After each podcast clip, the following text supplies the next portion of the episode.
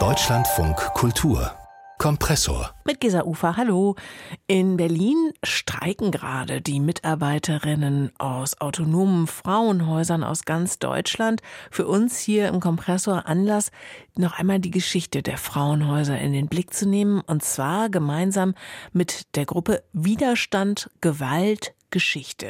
Die forscht zu patriarchaler Gewalt und hat einen ganzen Parcours zu historischen Orten der Frauenbewegung in Berlin entworfen. In Form eines gedruckten Stadtplans, der seit kurzem kostenlos in vielen Kneipen und Buchläden in Berlin ausliegt. Der Titel Feministischer Parcours Berlin 1972 bis 1991 plus heute. Widerständige Räume gegen patriarchale Gewalt. Unsere Kollegin Jule Hoffmann Baumann hat zwei der Macherinnen getroffen und ist dem Parcours ein Stück durch die Stadt gefolgt. Wir treffen uns am S-Bahnhof Grunewald. Hier in der Nähe wurde 1976 das erste autonome Frauenhaus in West-Berlin eröffnet. Eine der ersten Stationen des Parcours. Gerade laufen wir ja von der S-Bahn jetzt schon so ein bisschen mehr hier ins Wohnviertel. Und ja, das Abgefahren ist einfach, dass es ein völliges Villenviertel ist. Franziska Benkel ist Historikerin. Zusammen mit der Kommunikationsdesignerin Miriam Bauer hat sie eine Stadtkarte zu historischen Orten der Frauenbewegung in Berlin entworfen. Wieso hat denn die Stadt ausgerechnet eine Villa im Grunewald damals bereitgestellt? Ähm, naja, also es wurde ziemlich lange ein passendes Haus gesucht und tatsächlich wurden alle Bezirksämter angeschrieben von der Initiativgruppe, ob denn mögliches großes Gebäude zur Verfügung stünde. Und tatsächlich haben alle Bezirksämter abgesagt. Die Villa wurde schließlich vom Deutschen Roten Kreuz zur Verfügung gestellt. Zwei Jahre lang hatte die Initiativgruppe zuvor harte politische Verhandlungen geführt, mit Veranstaltungen und Demos auf das Problem häuslicher Gewalt aufmerksam gemacht und intensiv Öffentlichkeitsarbeit betrieben. Und je mehr öffentliche Aufmerksamkeit es gab um das Haus, desto mehr wurde dann auch im Stern, im Spiegel, im WDR, in der Tagesschau, Panorama auf ARD berichtet. Durch die Aufmerksamkeit der Presse bei der Eröffnung war es quasi unmöglich, den Ort geheim zu halten. Die Adresse wurde in der Zeitung veröffentlicht. Hier standen Telefonzellen in der Zeit noch und das Frauenhaus hatte auch eine Telefonnummer, schon relativ früh. Diese Telefonzellen wurden belagert von Ehemännern mit Telefonterror, mit Selbstmordandrohungen, mit völligen Ausrastern. Gib mir meine Frau zurück. Also da gibt es ziemlich viele Quellen zu. Entführungen, Brandstiftung habe ich auch gelesen. Brandstiftung. Ja. Wow. Okay. Ja. Wir stehen vor einer eindrucksvollen Gründerzeit-Villa. Krass, oder? Ich habe äh, gelesen 660 Quadratmeter. Mhm. Und genau so sah das halt von außen zumindest auch schon damals aus. Das Frauenhaus startete in den ersten drei Jahren als Bundesmodellprojekt. Vorbild war ein 1971 von Aaron Pissey gegründetes Frauenhaus in London, das erste seiner Art weltweit. Gewalt gegen Frauen war ein zentrales Thema der sogenannten neuen Frauenbewegung. Frauen trafen sich in Selbsthilfegruppen, um zu erkennen, dass sie mit ihren Gewalterfahrungen nicht allein waren. Zwei Dokumentationen im deutschen Fernsehen steigerten Ende der 70er Jahre das öffentliche Bewusstsein für häusliche Gewalt, die bis dahin kaum Thema gewesen war. Schreien nützt nichts, Brutalität in der Ehe und die Macht der Männer ist die Geduld der Frauen. Deutschlandweit entstanden in der Zeit viele weitere Frauenhäuser. Sofort kam eigentlich Köln und dann ging es sofort weiter. Ja. Okay. Also ich meine, immer vom Ersten zu sprechen, hat auch ein bisschen so was Patriarchales irgendwie. Das allererste.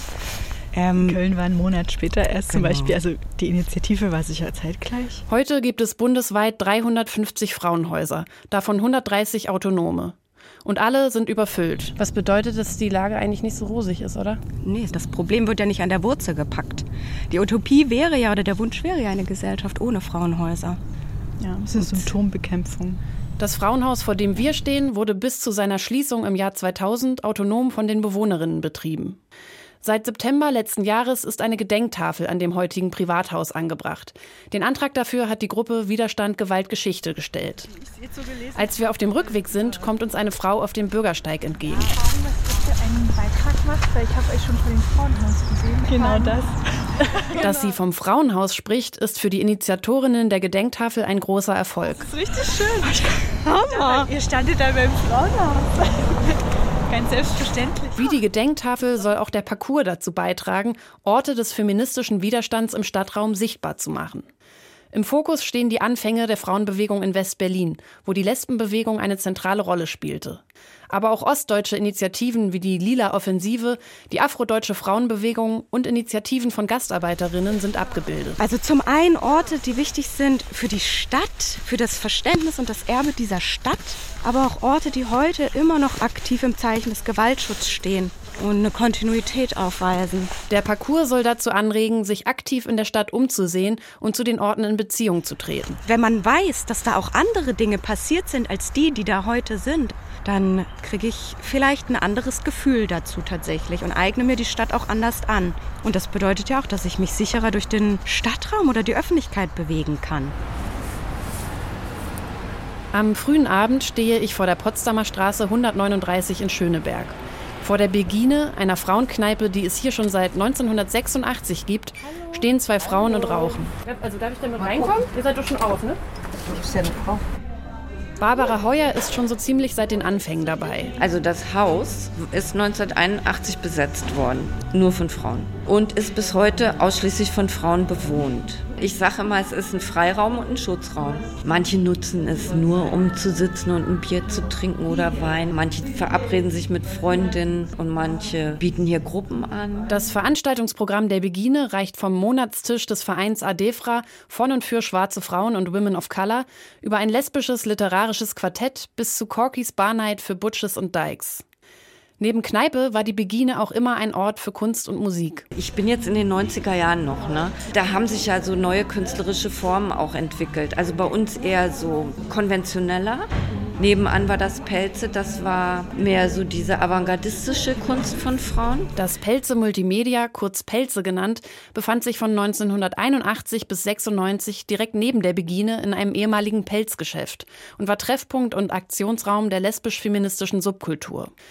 Ein Ort nur für Frauen, das wirft natürlich Fragen auf. Was ist mit non-binären und Transpersonen? In der Begine sei man darüber in einem konstruktiven Austausch, versichert mir eine jüngere Kollegin von Barbara. Und das ist einer der Punkte, wo ich sage, ich engagiere mich hier gerne so, dass eben wirklich diese unterschiedlichen Frauen hier sind und es eben auch so von der inhaltlichen Ausrichtung, auch von den Diskurslinien her, sehr divers ist so. Und das ist was, was ich total wertschätze so.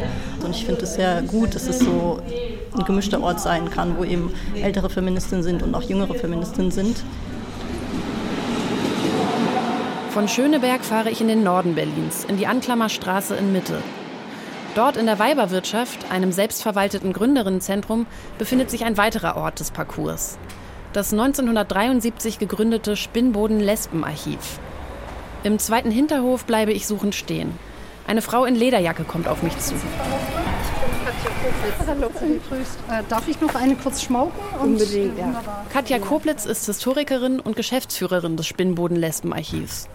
Mit ihrem Zigarillo deutet sie an der Hauswand hoch. Also wir sitzen hier oben, zweite Etage, sehen Sie da die Bücher?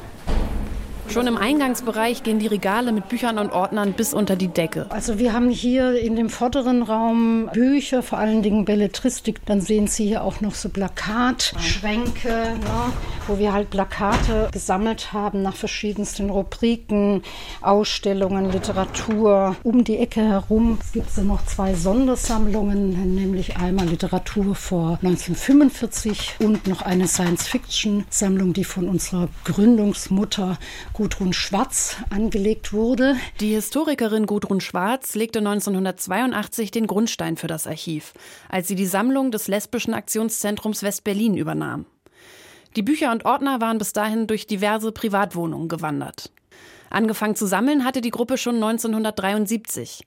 Als in einer Fernsehdokumentation die Adresse des lesbischen Aktionszentrums eingeblendet wurde, kam auf einmal wäschekörbeweise Post. Da schrieb dann eine Person, ja, ich bin jetzt hier in irgendeinem kleinen Ort und ich kenne keine andere. Kennt ihr noch weiteren der Umgebung? Ja, so. Ich hatte bis zu diesem Film den Eindruck, ich bin die Einzige. Dann gibt es manche, die sagen, ja, ich stehe eigentlich auf Frauen und ich möchte mich von meinem Mann trennen, aber es gibt jetzt Streitigkeiten wegen dem Sorgerecht für die Kinder. Habt ihr vielleicht eine Anwältin, wo ich Unterstützung bekommen kann.